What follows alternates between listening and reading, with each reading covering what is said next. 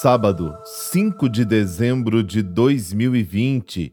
A cor litúrgica de hoje é o roxo e o pensamento é de Santa Teresa de Calcutá. Abre aspas. A oração torna os nossos corações transparentes e só um coração transparente é capaz de escutar a Deus. Fecha aspas.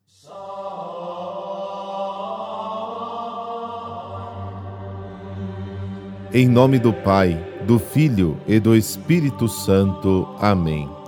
Para te acolher, para preparar nossa terra, para crer em Ti, nosso grande Senhor. Não há nada de extraordinário a fazer. Basta ter um coração límpido e sem disfarce. Basta ter um olhar doce e sem malícia. Basta colocar nos lábios o sorriso e a alegria.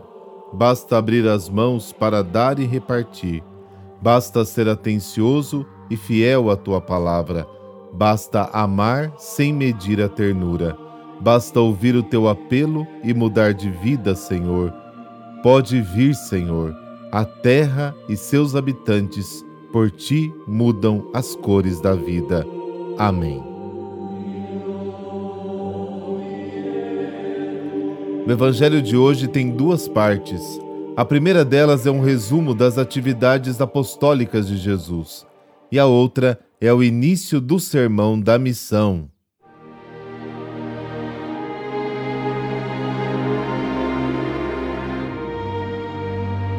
Mateus capítulo 9, versículo 35 ao capítulo 10, versículo 1, versículos de 6 a 8. Naquele tempo, Jesus percorria todas as cidades e povoados, ensinando em suas sinagogas, pregando o evangelho do reino e curando todo tipo de doença e enfermidade. Vendo Jesus as multidões, compadeceu-se delas, porque estavam cansadas e abatidas como ovelhas que não têm pastor. Então disse a seus discípulos: A messe é grande, mas os trabalhadores são poucos. Pedi, pois, ao dono da messe que envie trabalhadores para a sua colheita e chamando seus doze discípulos, deu-lhes poder para expulsarem os espíritos maus e para curarem todo tipo de doença e enfermidade. Enviou-os com as seguintes recomendações: Ide antes as ovelhas perdidas da casa de Israel. Em vosso caminho anunciai: o reino dos céus está próximo. Curai os doentes, ressuscitai os mortos, purificai os leprosos, expulsai os demônios. De graça recebestes, de graça deveis dar.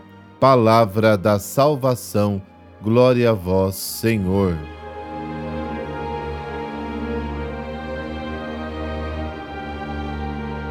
Em poucas palavras, Mateus escreve os pontos centrais da atividade missionária de Jesus. Ele percorreu cidades e vilas, ensinou nas sinagogas, anunciou a boa nova do reino, foi em busca das pessoas, curou os doentes e enfermos. Esta é a missão do Messias, segundo Isaías capítulo 40, confortar o povo. Jesus é o servo que se comove ao ver a situação das pessoas, cansadas, abatidas, desanimadas, como ovelhas sem pastor, diz o Evangelho.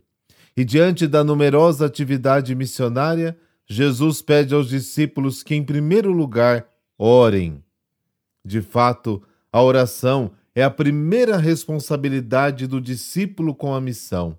Porque se você acredita na importância da missão que tem, fará todo o possível para que ela aconteça. A segunda coisa que Jesus pede aos discípulos não é que comecem a ensinar doutrinas e leis, mas que ajudem as pessoas a superar o medo dos espíritos imundos e que ajudem na luta contra o mal. Em primeiro lugar, diz o Evangelho, voltem-se para as ovelhas perdidas da casa de Israel. Jesus queria que os discípulos participassem com ele da missão junto às pessoas. Mas à medida em que Jesus vai tendo contato com essa gente, ele mesmo vai ampliando o horizonte.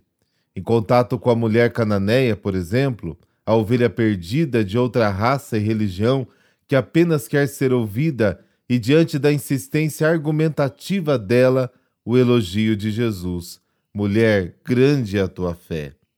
Todos nós recebemos uma missão nesta vida.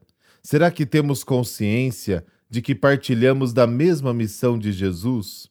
É também nosso dever cuidar dos irmãos e irmãs cansados e esgotados.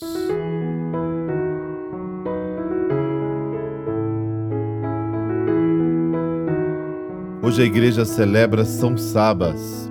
Nascido em 439 na Capadócia e filho de uma família bárbara convertida ao cristianismo, Sabas teve uma infância difícil. A disputa dos parentes por sua herança o levou a procurar ajuda no mosteiro, onde foi acolhido apesar de ser ainda uma criança. Mesmo assim, com pouca instrução, tornou-se um sábio da doutrina cristã. Foi monge na solidão e experimentou também a vida comunitária.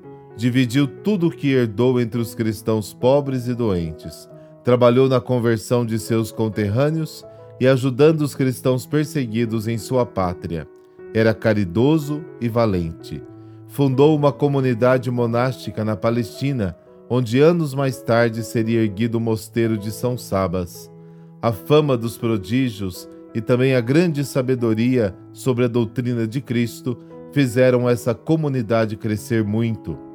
A eloquência de sua pregação do Evangelho atraía cada vez mais os pagãos à conversão. Morreu no dia 5 de dezembro de 532 na Palestina, aos 93 anos de idade. Santo Sabas está presente na relação dos grandes sacerdotes fundadores de monaquismo na Palestina.